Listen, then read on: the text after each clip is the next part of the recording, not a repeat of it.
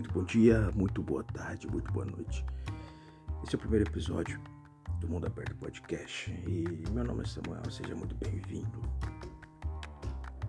Então, eu quero falar sobre como a minha mente ficou muito perturbada depois que eu descobri que alimentos tão normais no nosso cotidiano, como arroz, feijão e a carne de vaca e carne de frango, não são nativos da nossa região carne de vaca, ela é a criação de gado, o animal, o animal vaca, não é daqui. Ela é da Europa, não é do Brasil, ela é da Europa. A vaca é um animal originário da Europa. O frango é um animal da Ásia. E tantas outras coisas não são aqui do Brasil, não são daqui do Brasil. E como que a gente, eu fiquei muito, muito, muito assustado. E como que a gente conseguiu criar uma identidade cultural alimentícia tão grande em torno de alimentos que não são daqui. E como a influência de pessoas que trouxeram esses alimentos para cá foram tão grandes para nós que nós adotamos esses hábitos até hoje. Sabe, estamos sujeitos a condições desde que nascemos, a comer de uma certa forma, se vestir de certa forma e fazer tudo de certa forma.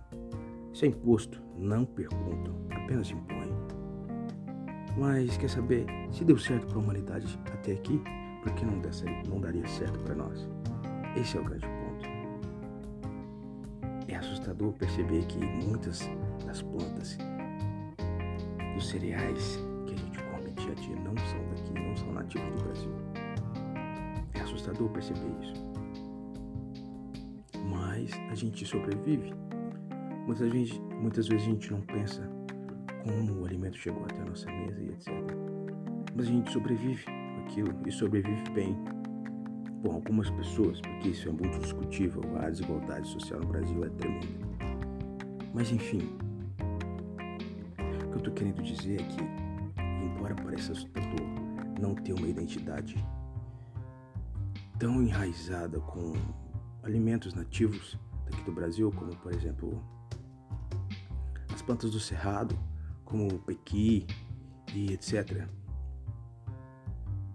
nós sobrevivemos muito bem com coisas que foram trazidas lá de fora. E por alguma razão, essas coisas permaneceram durante séculos e até evoluíram gradualmente, porque diversos pratos típicos têm como base alimentos nativos de outras áreas do mundo, do planeta como um todo. Então, essa associação que a gente tem entre comida e lugares, ela evolui evolui de uma forma que tende sim a suprimir uma identidade cultural regional muito grande. Eu acredito, acredito muito na globalização como uma ferramenta de evolução.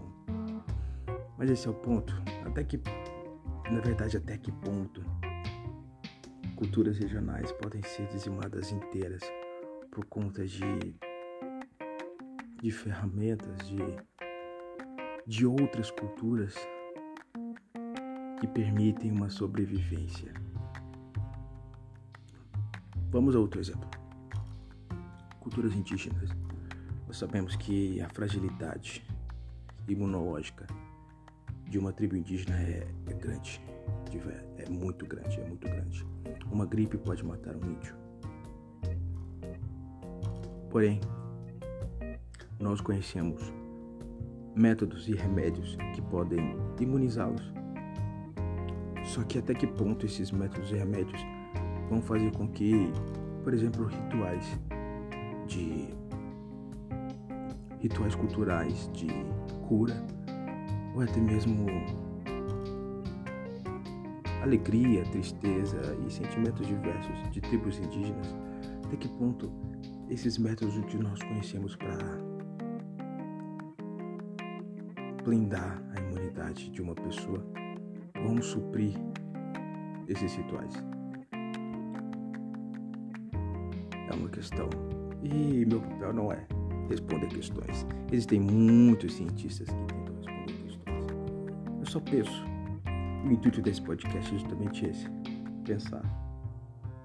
É um podcast curto. Eu pretendo aumentar a duração dele, assim como eu pretendo aumentar as minhas reflexões sobre coisas pequenas e coisas grandes. eu sinto falta de compartilhar. Compartilhar com as pessoas tudo que eu penso. E eu acho que esse. Esse é o ponto do, de um podcast. A facilidade que nós temos para compartilhar nossas ideias. Se você gostou de escutar até aqui, me segue lá no Instagram, arroba SamucaGC, S-A-M-U-K-G-C. Vamos trocar uma ideia e compartilhar outras coisas. Divulga esse podcast. E muito obrigado por ter escutado até aqui. Até o próximo.